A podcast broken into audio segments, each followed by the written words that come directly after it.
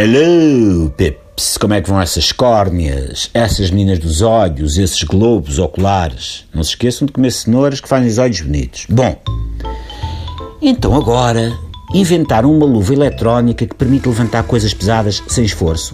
A tecnologia não para.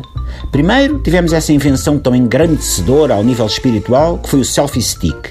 Salto evolutivo ao nível do crescimento dos polegares oponíveis. Coisa que há que dizer, não tem interesse nenhum. Agora, com esta revolucionária luvinha eletrónica que nos chega pela mão numa startup do Porto, outro gal canta. Isto sim é uma invenção em termos. Importa para já definir o que querem dizer com coisas pesadas. Vamos que eu quero estacionar o carro, encontro o lugar onde o veículo até cabe, não tenho espaço para fazer a manobra. Consigo pegar no carro e aconchegá-lo suavemente no lugar, consigo ajeitar os carros da frente e de trás, porque foram notoriamente estacionados por gente que não aprendeu ainda que um volante não é um hula-hoop, e sim uma ferramenta incrível que serve para, por exemplo, estacionar sem ocupar dois lugares. A luvinha eletrónica é moça para levantar exatamente quanto, a nível de peso? Eu digo-vos, Pips, 40 quilos. 40 quilinhos sem esforço saca esta menina. Não chega para levantar um automóvel, mas já dá conta de uma saca de batata doce. E a pergunta lógica que se faz numa altura destas é: terá sido com esta luvinha eletrónica que os antigos egípcios construíram as pirâmides?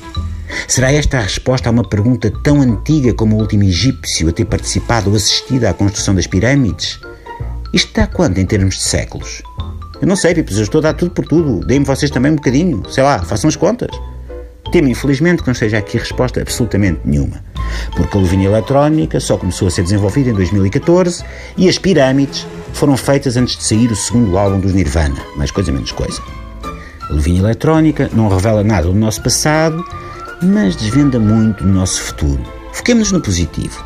Esta luvinha para já vai acabar com a muito nobre prática de entrar para a musculação e só sair de lá quando os músculos parecem peitos de peru assado no forno com batata a morro porque não há músculo capaz de competir com a simplicidade da luvinha eletrónica.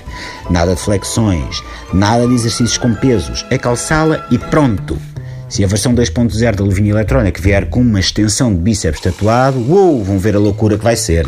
Próximo verão em tudo o que é praia, do guincho à cova do vapor, é ver luvinhas eletrónicas a apontar para o sol, a exibir o bíceps tatuado, a mergulhar a campeão, a nadar até às rochas e depois a esmagar as próprias rochas entre os dedinhos da luvinha eletrónica só ouço falar no potencial que a luvinha tem para as pessoas com problemas nos músculos e nas articulações. Mas ainda não vi ninguém olhar para a luvinha eletrónica no circuito Xunga Tuning ou no espectro Ipserpzeu. Pensem nisto. A luvinha eletrónica permite levantar 40 kg sem qualquer esforço. Já imaginaram o tamanho dos smartphones que vamos poder ter? Aqueles já não são telemóveis, são LCDs de 47 polegadas. Epá, o que é que levas aí? Um home cinema? Qual que é? É o meu telemóvel. Epá, eu também quero um telemóvel desses. Ok, mas tens luvinha eletrónica? É que sem luvinha eletrónica não há telemóvelzinho. Até amanhã, Pips.